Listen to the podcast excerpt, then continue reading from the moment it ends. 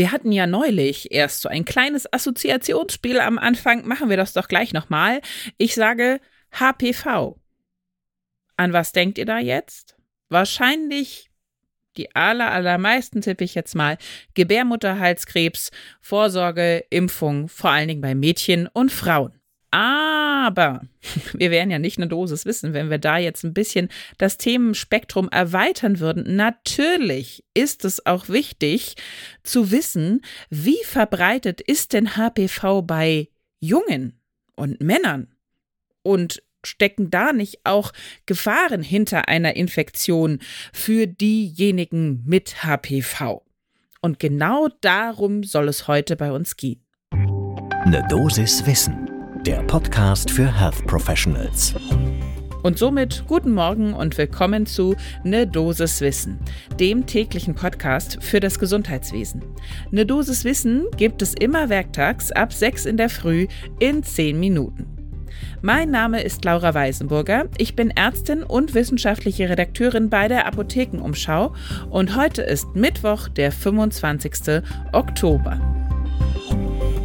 Podcast von gesundheithören.de und Apothekenumschau Pro.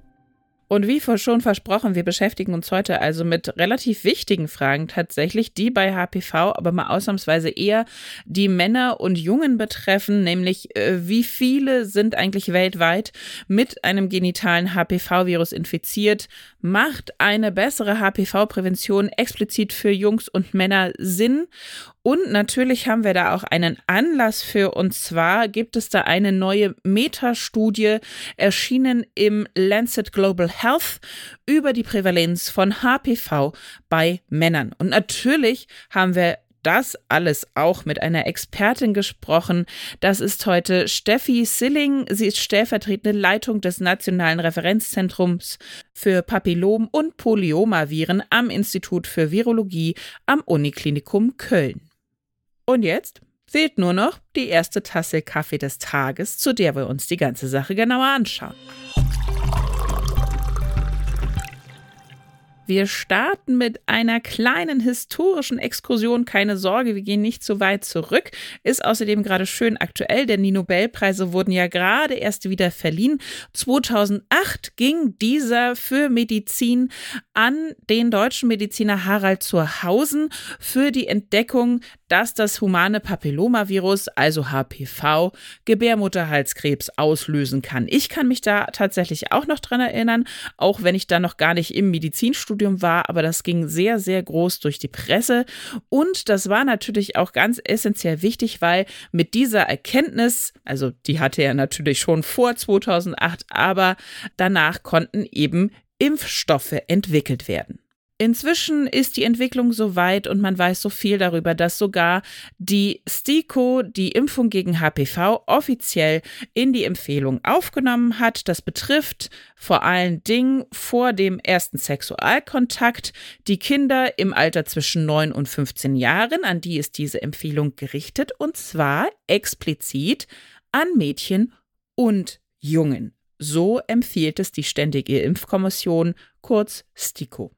Und nochmal eine ganz kurze Erinnerung, auch wenn man das inzwischen auch eigentlich sehr etabliert weiß und das weit nachgewiesen wurde, warum ist es auch für Jungen so wichtig? Natürlich aus epidemiologischer Sicht, um die Übertragungswege einzuschränken, aber man weiß inzwischen natürlich auch, dass eine Infektion mit HPV, auch wenn sie symptomlos abläuft, meistens bei Jungen, nicht ungefährlich ist, denn gerade die Hochrisikovarianten HPV Typ 16 und 18 können die Entstehung anderer sehr schwerer Krankheiten mit begünstigen, unter anderem Krebsarten, zum Beispiel Analkarzinome. Da sind ungefähr neun von zehn Analkarzinomen durch HPV bedingt. Die überwiegende Zahl der Peniskarzinome ebenso und einige Plattenepithelkarzinome im Mund-Nasen-Rachenraum können auch auf HPV zurückgeführt werden. Aber ganz klar, Frauen sind von HPV-bedingtem Krebs natürlich häufiger betroffen. Ungefähr 6250 Frauen erkranken in Deutschland jährlich an HPV-bedingten Tumoren und 5000 davon explizit an Gebärmutterhalskrebs. Stellt man jetzt da in Deutschland die Männer gegenüber, sind das gut 1500 pro Jahr, die HPV-bedingte Tumore haben. Und wenn wir jetzt gerade schon so schön mitten in den Zahlen drin sind, schauen wir uns auch genauer nochmal die Impfquote an, auch wenn sie gar nicht so schön ist. Da waren am Anfang insbesondere die Männer praktisch gar nicht beteiligt. Man muss dazu ehrlicherweise sagen, die STIKO hat die Empfehlung zur Impfung von Jungen erst 2018 gegeben. 2019 lag dann natürlich die Zahl der vollständig geimpften 18-jährigen Männer gerade mal so bei 2,5 Prozent. Da haben wir uns inzwischen zum Glück sehr gebessert, vergleichsweise jetzt natürlich nur über die Jahre hinweg gesehen. Jetzt liegt die Impfquote bei vollständig geimpften 14-jährigen Jungen bei rund 26 Prozent, sprich also ungefähr das Zehnfache, deutliche Steigerung. Nichtsdestotrotz ist das nur ein Viertel. Ja, das muss man immer im Hinterkopf behalten.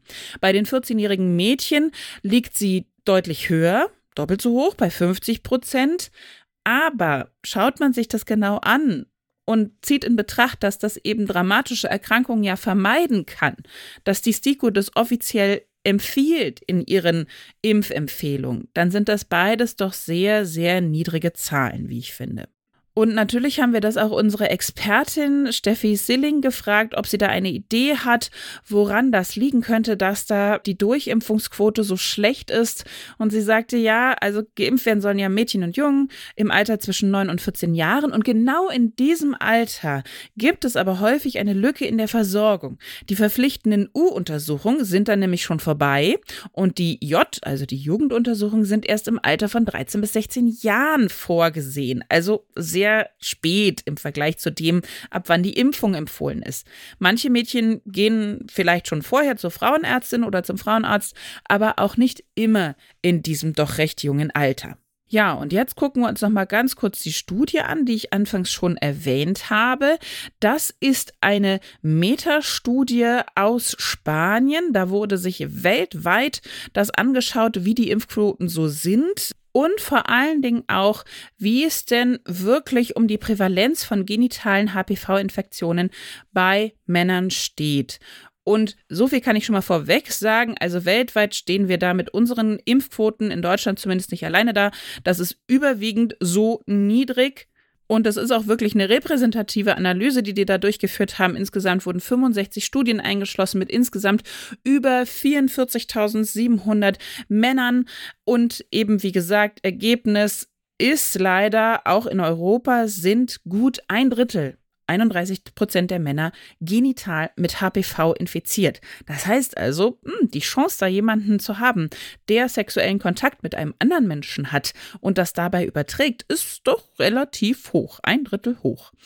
Genau. Und 22 Prozent der europäischen Männer sind sogar mit einer Hochrisikovariante infiziert. Und natürlich haben die äh, Wissenschaftlerinnen auch eine Altersanalyse vorgenommen. Hier sind vor allen Dingen junge Erwachsene mit HPV infiziert. Das Altersmaximum liegt in der Altersgruppe zwischen 25 und 29 Jahren. Und die Autorinnen und Autoren der Studie haben auch definitiv am Ende gefordert, ja, wir müssen da offensichtlich mehr Fokus auf die Prävention von HPV bei Männern legen. Nicht nur aus epidemiologischer Sicht, nämlich den Übertragungsweg zu blockieren, sondern natürlich auch, um Erkrankungen bei den Männern selbst zu vermeiden. Und genau so sieht es auch Steffi Silling. Sie sagt, informieren und aufklären. Das ist die große Devise. Hier könnte noch viel mehr getan werden. Die Gynäkologinnen und Gynäkologen zum Beispiel kennen ja die Entbindungstermine ihrer Patientinnen und könnten dann die Eltern ungefähr zehn Jahre später über die HPV-Impfung aufklären. Auch im Sexualkundeunterricht in der Schule sollte man HPV und die Impfung mehr einbinden. Und außerdem, sagt sie, sind soziale Medien eigentlich sehr gut geeignet, um die Jugendlichen selbst zu erreichen. Und vielleicht, das ist jetzt nicht mehr das Zitat von Steffi Silling, ist es auch ganz sinnvoll, bei HPV nicht nur auf Krebs hinzuweisen, das ist ja immer so ein bisschen ohne Bild, da hat niemand irgendwie was im Kopf, wie könnte das ausschauen? Ja, okay, im Genitalbereich unangenehm, aber was ist Krebs? Die wenigsten haben ja da eine Vorstellung von, wenn man damit noch nicht mit in Kontakt war. Aber man kann natürlich auch einfach erwähnen, HPV kann Warzen im Genitalbereich verursachen. Und da sind wir doch sehr schnell, glaube ich, bei einer großen Offenheit, das möglichst zu vermeiden, egal ob man da jetzt jung oder alt ist. Ja, letztendlich lässt sich zusammenfassen, es muss definitiv noch mehr getan werden. Aufklärung und Information können wir im Grunde genommen alle weitergeben, wenn wir Jugendliche, äh, ältere Kinder oder ihre Eltern vor uns haben, das einfach mal ansprechen. Die Impfungen sind gut wirksam, gut verträglich und eigentlich müssen auch nur zwei Impfdosen im Abstand von mindestens fünf Monaten gegeben werden. Dann ist die Sache erledigt. Und immer im Hinterkopf behalten, halten, das lohnt sich eben doppelt, epidemiologisch und ganz individuell. Und wenn sich auch diese Dosis Wissen für euch gelohnt hat, dann lasst uns doch jetzt gleich eine Sternebewertung da. Sehr gerne nehmen wir da fünf Sterne. Ein Podcast von gesundheithören.de und Apothekenumschau Pro.